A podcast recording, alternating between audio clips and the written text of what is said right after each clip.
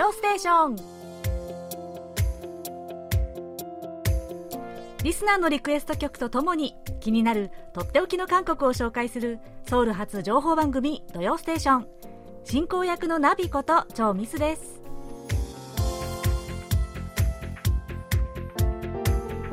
リスナーの皆さんこんにちは。안녕하세요 4月最初の土曜ステーションです。えー、ソウルは急激に気温が上がってきてもうすっかりポカポカ春を迎えています。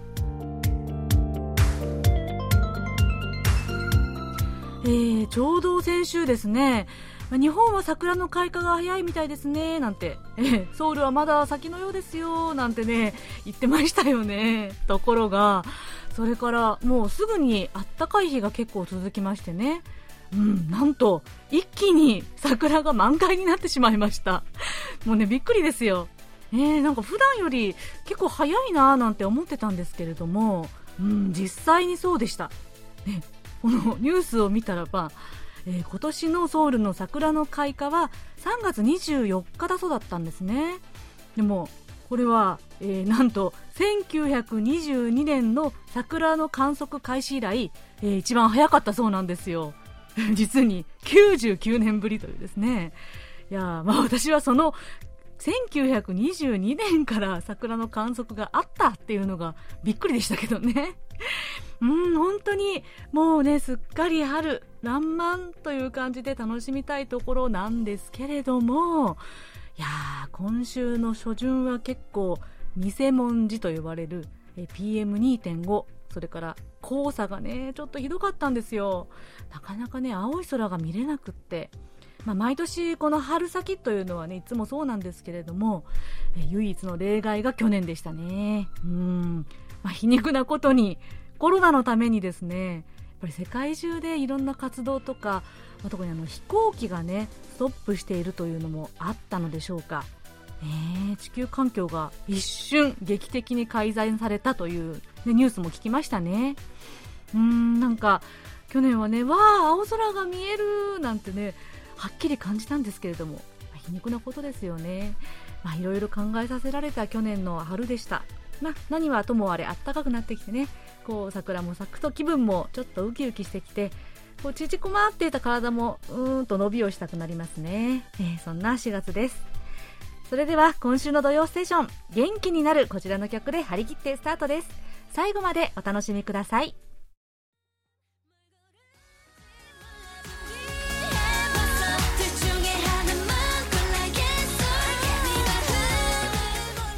お送りした曲は TWICE が2018年にリリースした曲で Yes or Yes でした。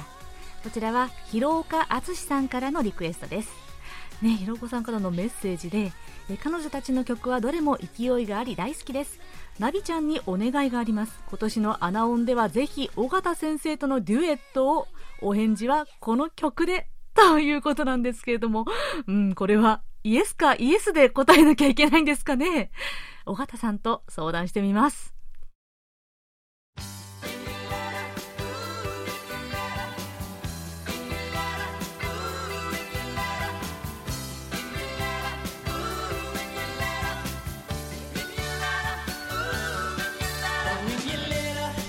それではリスナーの皆さんから届いたお便りをご紹介します。井上陽子さん。ナビさんこんにちは。こんにちは、えー、毎回楽しく聞いています。4月のテーマ春に聴きたい曲はロイ・キムのポンポンポン。春春春です。さてこの春嬉しいことが2つあります。1つは孫娘の小学校入学です。そしてもう1つは我が娘にも春が来ました。どちらも家族みんなで喜んでいます。というお便りです。えー、井上さん。わおめでとうございます。お孫さん、小学校入学ですか？えー、もう入学式は無事に行われたんですかね？あ、まだこれからかな？ねえー、お孫さん、ねなんか赤ちゃんだと思ってた子がね、小学生ってなると、ちょっと感慨深いですよね。ああ、もう、いつの間にこんなに大きくなったのかな、なんてね。うん。え、そして、えー、娘さんの春ということで、ご結婚？婚約者を連れて来られたりとか？なのかな？もしくはまあ、初めての恋人を連れてこられたりとか？ね、家族皆さん喜んでますというのが、なんかほっこりしますね。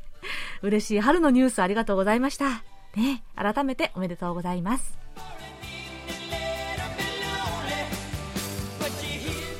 後藤信弘さん。えなびさん、こんにちは。こんにちは。えなびさん、つくしを食べたことがありますか？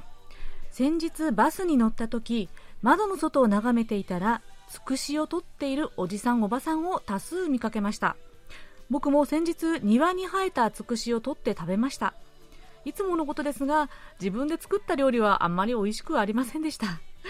KBS 日本語放送を聞いていると韓半島にもつくしは生えていますが韓国人はつくしを食べないということを知りました約80年以上前韓半島にたくさんいた日本人と韓国人は一緒に仲良くつくしを食べなかったんでしょうか歴史にたらればは無意味ですが昔日本人と韓国人が仲良くつくしを食べていれば日韓関係は今ほど悪くなかったかもしれませんねというお便りでした。えー、後藤さんありがとうございます。うーん、いやいや、うちの近所でもね、よく、あの、つくしはまだ見てないかな。でも、川辺で、あの、よもぎとかですね、なずなを積んでいる方々を よく見かけますよ。ねそういえばですね、韓国でつくし、食べないですね。うーん。念のため、あの、田舎育ちの我がパートナーにですね、聞いてみたんですけれども、つくしは知ってるけれども、食べられるものだとは思ってなかったって 言ってましたね。いやー、80年前、あどうでしょうね。韓半島で食べてなかったんですかね。え韓国ではこう野草とか山菜、すごくたくさん料理があるので、日本で食べるつくしが韓国では食べないっていうのはちょっと不思議でしたね。うん。で、春になると結構この野草とかですね、山菜とかですよね、売っているおばちゃまたちが増えるんですよ、路上で。うん。で、このたくさんの種類の山菜見るだけで結構私はワクワクします。えー、と言いつつ、考えてみたら私もつくし食べたことありません。ごめんなさい。後藤さんはどんな風に料理されたんですかね今度つくしの食べ方も教えてくださいね。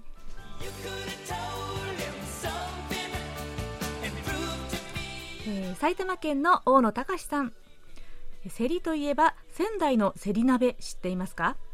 仙台せり鍋が広まったのはここ10年くらいだそうです。そもそも宮城県はセリの生産量だ全国第1位。ビタミン C や食物繊維を多く含むこのセリをたっぷりと鍋に入れて根っこの部分まで食べる鍋です。機会があったら食べてみてください。はい。そしてですね、大野さんは、このセリ、ミナリの映画についての記事も紹介してくださいました。えー、エンタメスポーツからですね。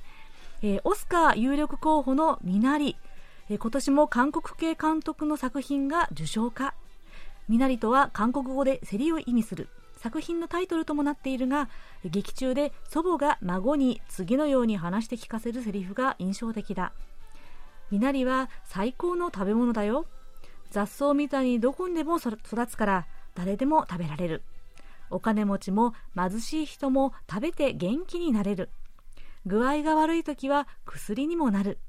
ミナリは本当にワンダフルだよ。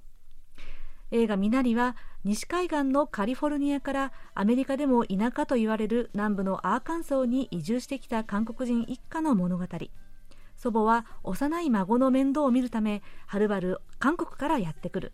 淡々とこの家族の日々の暮らしが描かれていくのだが見ているうちにいつの間にか物語の中へと引き込まれていくから不思議だ。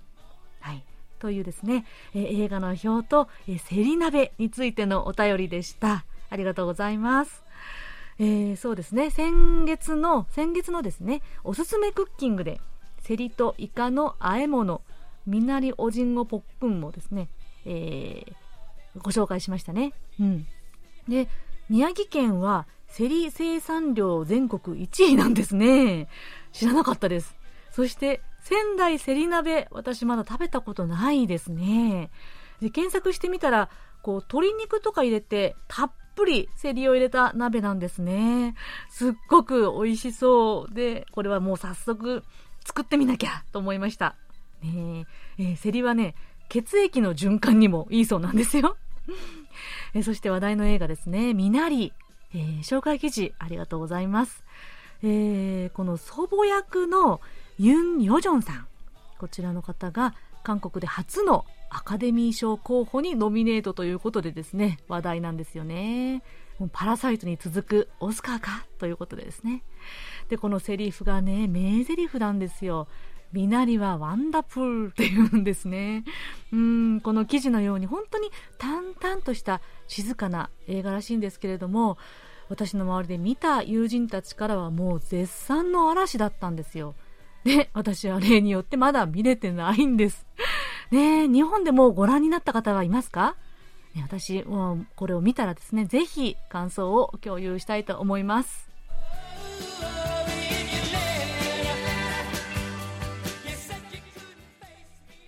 それではこちらのコーナー行きましょう。空耳ハングル今日の空耳ハングルはラジオネームポンタイビスさんからのご投稿です。ナビさん、ひまわりさん、こんにちは。空耳ハングル、ミミちゃん、あーシリーズ第2弾を送ります。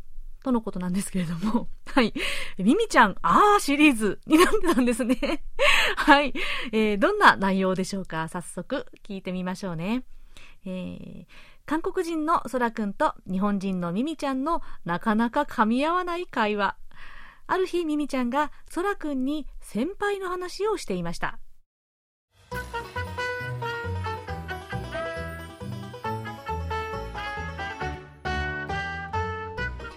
えねえ、そらくん。私の先輩でポジティブなのはいいんだけど、理想論ばっかり言って、全然危機感のない人がいて、私、すごく苦手なんだよね。うーん、現実をアンボンダンサラミね。ああ、ちょっとおバカなサラミってことね。うん、そうそう。ちょっとおまぬけなサラミって違うでしょ。それはアンポンタンサラミでしょ。僕が言ったのは、アンボンダンサラミね。だよ。だいたい、サラミに凛々しいサラミとか、アンポンタンなサラミとか、あるわけないでしょう。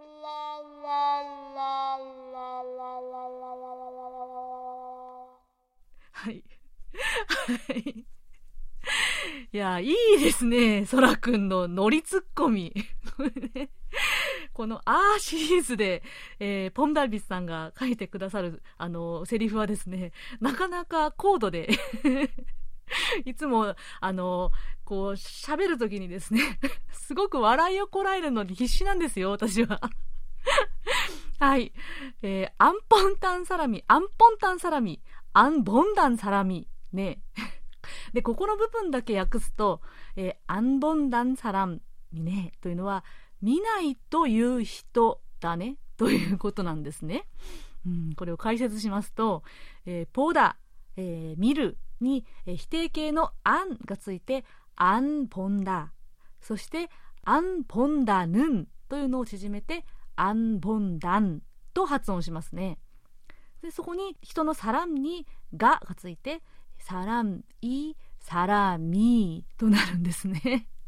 つなげて言うと、アンボンダンサラミ、アンポンタンサラミになってますね。いやー、なかなか思いつかない単語ですよ、これは。いやこの会話作り出したのすごいな そして、ミミちゃん、なかなか厳しいこと言ってますよね。理想論ばっかり言って全然危機感がない人。現実を見ない人。ということですね。いや、それにしても、そしてそらくんの、もう凛々しいサラミとか、アンポンタンなサラミとか、ないでしょう。ツッコミ受けました。はい。というわけで、えー、今日はポンタルビスさんからの空耳ハングルで、アンボンダンサラン、アンボンダンサラミね、と、アンポンタンサラミでした。ポンタルビスさんには、ささやかなプレゼントと私のサイン入りベリーカードをお送りします。え皆さん、引き続き楽しい空耳見つけたら、ぜひぜひお送りくださいね。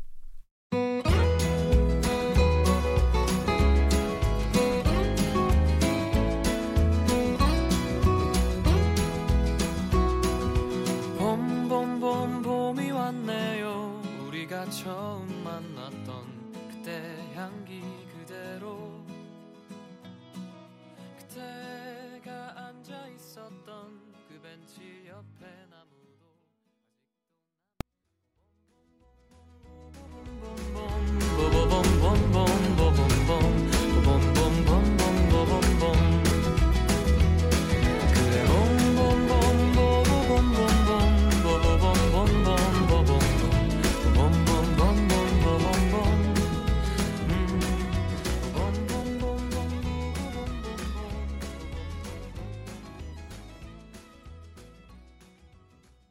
こちらはロイ・キムが2013年に発表した曲で、ボンボンボン、春、春、春でした。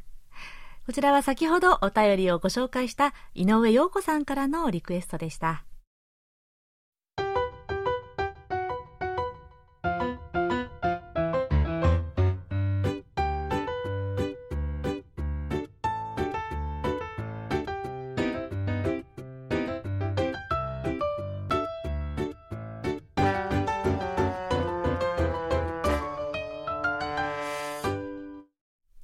ソウル暮らしの音。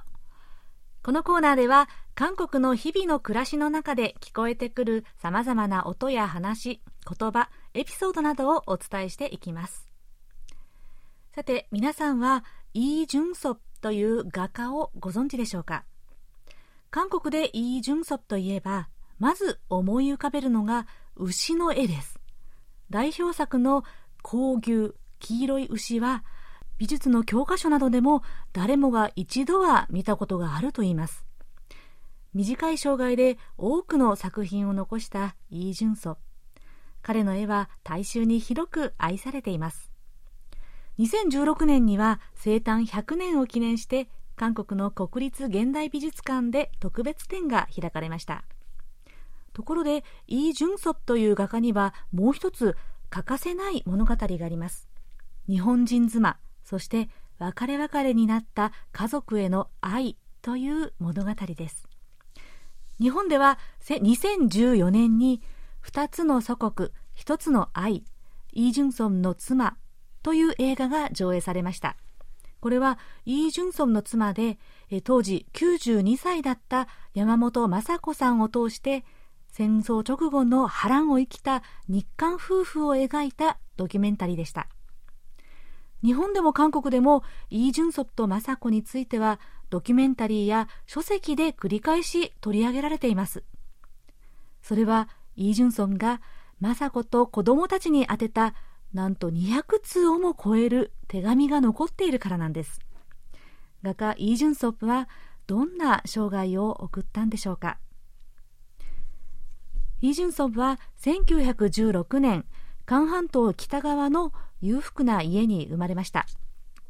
19歳で美術の勉強のために日本に渡ったジュンソフは文化学院に通っていた頃後輩の山本雅子と出会い恋に落ちます。1943年には現在の北韓にある故郷のウォン山に戻りますが離れている間もジュンソプは雅子に文字のない絵手紙のラブレターを送り続けました。そして45年電報でプロポーズを受けた雅子は苦難の末に純祖のもとへ渡り結婚。その3ヶ月後に日本は敗戦。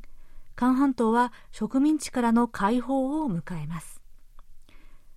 2人の子供に恵まれ結婚生活を送っていましたが1950年の朝鮮戦争勃発とともに純祖一家は故郷を離れ南のプサンそしてチェジュ島へと避難します。避難民としてのチェジュ島での暮らしは困窮を極めました。雅子と子供たちは栄養失調で衰弱し、また雅子の父親の死亡の知らせが届くと、ついに52年に雅子と2人の子供たちは日本に帰ることになります。その翌年から、ジュンソンと雅子の手紙のやり取りが始まります。ジュンソンは1週間と空けず家族に熱烈な手紙を書き会いたい思いを伝えます。でも家族が再会できたのはジュンソンのたった1週間の日本滞在一度だけ。それが家族の最後の出会いとなってしまいました。韓国に戻ったジュンソンは精力的に絵画の制作活動に励みます。韓国南端のトンヨンそしてソウルテグなどで個人店を開きますが絵画が撤去されてしまったり思うように絵が売れずジュンソンは体を病みそして次第に精神も病んでしまいます。入退院を繰り返して身も心もボロボロになったジュンソンは1956年9月40歳で一人息を引き取ります。不遇の画家と言われるイ・ジュンソプですが雅子が大切に保管していた直筆の手紙には天真爛漫とも言えるぐらい妻と子供たちへの愛情が溢れています。例えばこんな一節があるんです。これは妻へ宛てた手紙。私の最高最大の喜び限りなく優しい最愛の人。私だけのただ一人の妻元気でしょうね。私は君だけを思う心でいっぱいです。そしてまた子供たちにも。パパはあと一月過ぎたら東京へ行って必ず自転車を買ってあげます。パパは一日中安方くんと安成くんとママが見たくてたまりません。こんな純真な言葉が手紙には繰り返し書かれているんです。また便箋の隅々に家族のにこやかな似顔絵が書かれています。これを見るとどれほど家族に会いたかったんだろう。そしてどれほど孤独だったんだろう。と思い胸が痛くなります。ジュンソンの生涯は日本の植民地南北分断と朝鮮戦争。そして国交のなかった日本と韓国での家族の離散という時代の荒波をそのままかぶったものでした。それでも家族への思いを糧に芸術家としての命を燃やしたイ・ジュンソンは世代を超えて人々の心を打つようです。イ・ジュンソンと雅子の生涯を追った作品が実は昨年12月に小学館ノンフィクション大賞に選ばれたそうなんですよ。タイトルは帰らざる川。海峡の画家イ・ジュンソプとその愛。著者の大貫智子さんは毎日新聞の記者なんです。ソウル特派員時代の2016年に取材を始めて4年がかりで長編を書き上げたそうです。こちらはこの春単行本として刊行される予定とのこと。本が出たら私も読んでみたいと思っています。ソウル暮らしの音。今日は画家イ・ジュンソプと家族の生涯についてご紹介しました。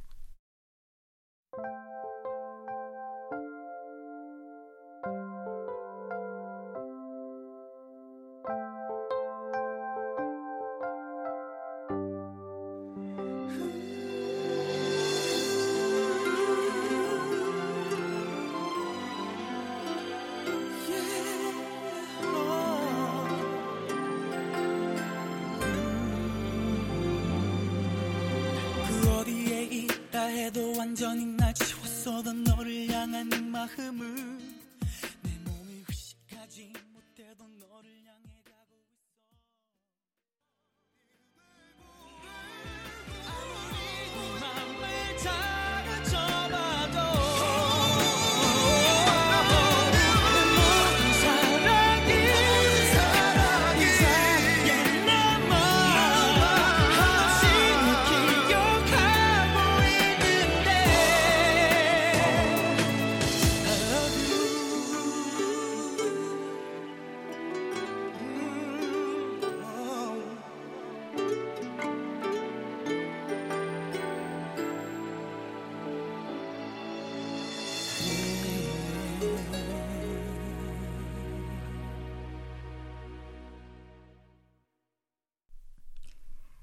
お送りした曲は、えー、愛媛県の田久保健一さんからのリクエストで、Fly to the Sky の重力、グラビティでした。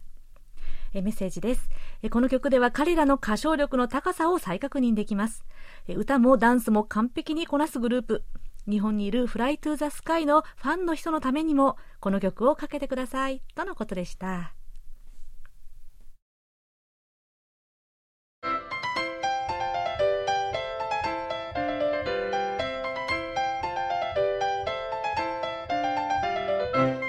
とっておき韓国ノート。今さら聞けない韓国入門。ソウル滞在18年目の韓国社会ウォッチャー本育大学経営学部助教授の尾形義弘さんが韓国社会のどんな疑問にもお答えします。尾形先生よろしくお願いします。よろしくお願いします。はい。えー、もう4月ですね。はい、はい、早いですね、ね、日本は新学期ですね。そうですね。はいもう尾形先生の学校もうとっくに始まって、ね、そうですね。3月から始まってちょっと落ち着いてきた頃という感じです、ねえ。ー、はい、はい、では早速ご質問に行きたいと思います。えー、岩手県の伊藤浩一郎さんからです、えー、尾形さんナビさんこんにちは。コロナ禍の現在なかなか簡単に世界あちこちに旅行はできませんが、えー、コロナ以前に韓国とビザなしで旅行をできた国はどれくらいあったのですか？韓国と北韓は残念ながら国交はありませんが北韓以外に韓国と国交のない国はありますか？というご質問ですね。はい、はい、えー、そうですね。韓国にとっては、うん、北韓はですね、うん、国家国ではないんですね、うん、えですからまあ国交という言葉自体がそもそも成立しないということになるんですけれども、ね、これはあの、まあ、韓国は、えー、こう韓半島唯一の合法的なあ国家として、えー、北韓あの北韓の地域、うん、えー、以北地域を含めて韓国の、領土というふうに、うん、えー、憲法で定めているということがあるんですね。うん、えー、ただ、あ国連にはですね、1991年に北韓と韓国、同時に加盟しているということで、世界的にはですね、北韓もそれなりの立場が、えー、まあ、認められていると、まあ、当然ですけれども、はい、えー、そういう状況になっているんですね。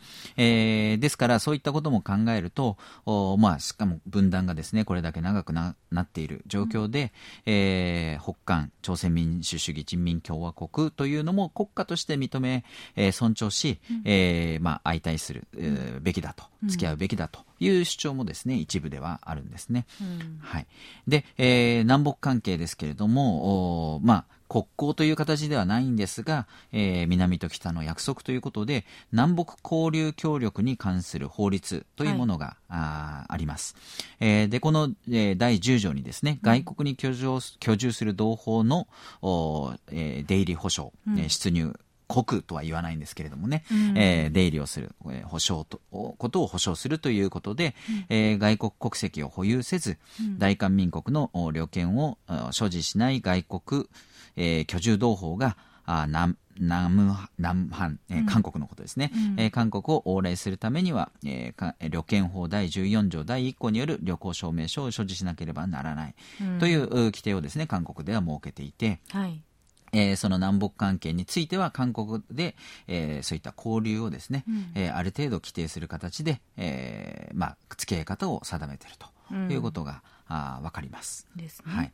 えー、まあ、この法律なんかで、えー、ですね、韓国の国籍を持たないで、うん、えー、日本の外国人登録上、朝鮮籍とされている方たちなんかは、はい、えー、この旅行証明書というのを発行してもらって、うん、えー、韓国に入国するという手続きを取るということが、うん、ああります。そうなんですよね。はい。うんで、えー、韓国の国交がある国、締結している国というとですね、うん。はい、えー、アジアでは37カ国、はい、えー、それからアメリカ大陸、えー、34カ国、欧州、ヨーロッパで54カ国、うん、中東地域で18カ国、アフリカで48カ国。ということでトータル191カ国との国交があるんですね。はい、えー、で国連加盟国のうち、えー、シリアとキューバとだけは、シリア、キューバとだけは、えー、その国交があ結ばれていない状況です。はい。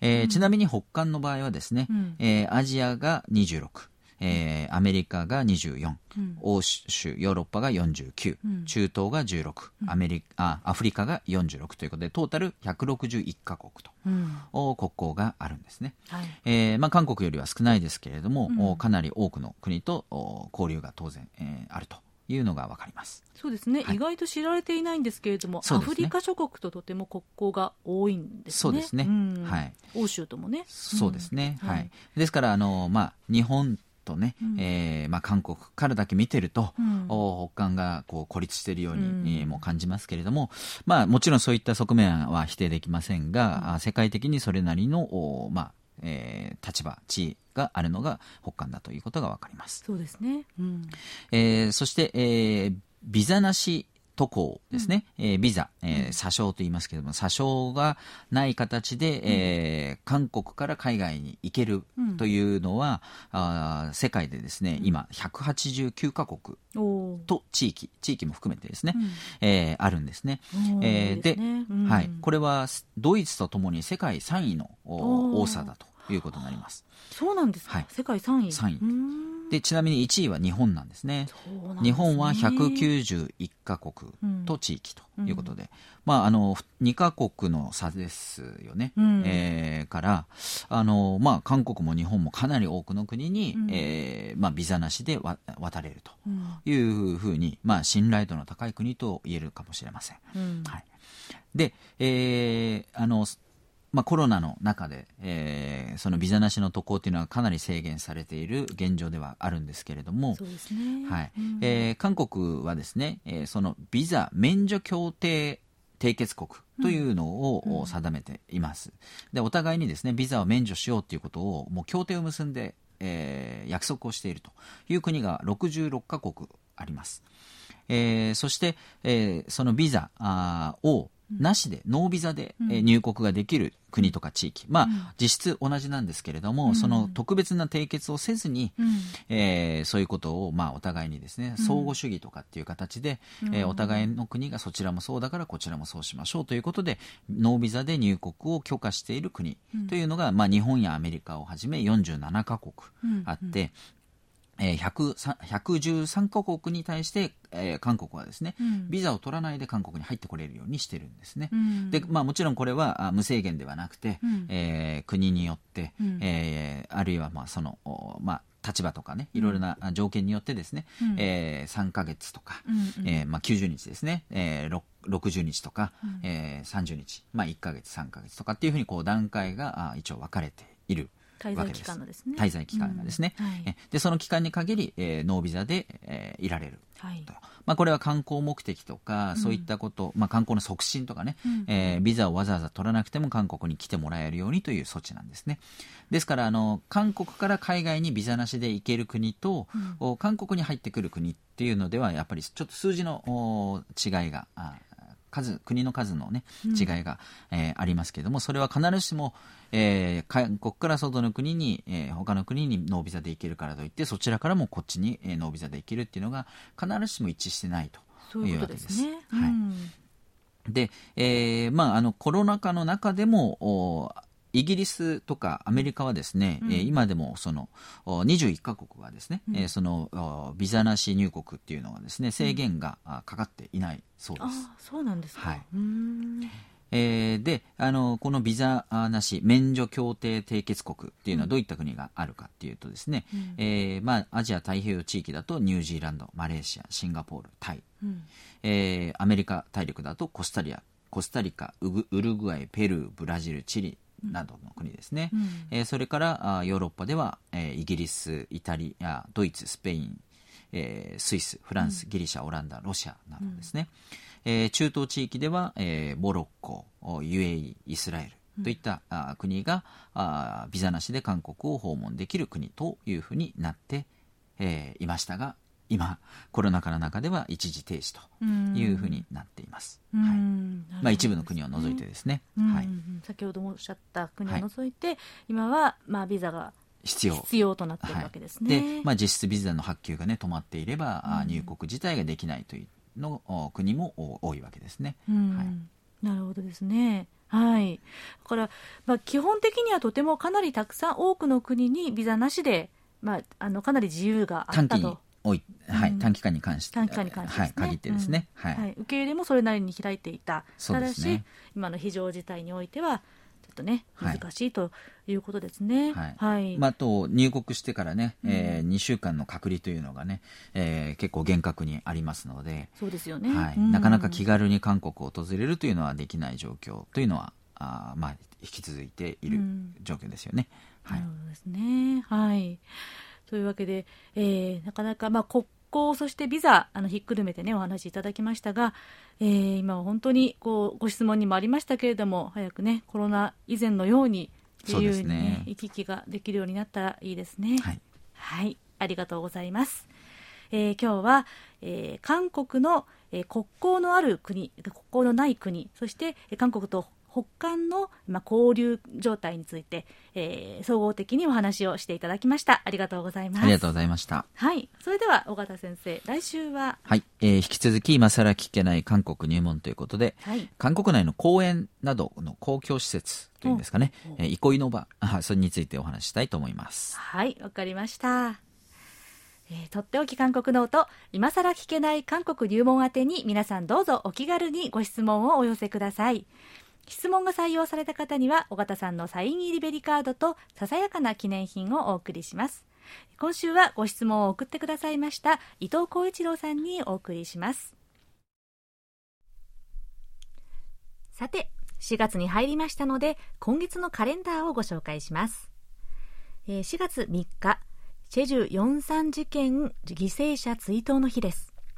1948年4月3日チェジュ島で起こった住民放棄そしてその後の鎮圧と島民虐殺という分断後の最も痛ましい事件として記憶されています。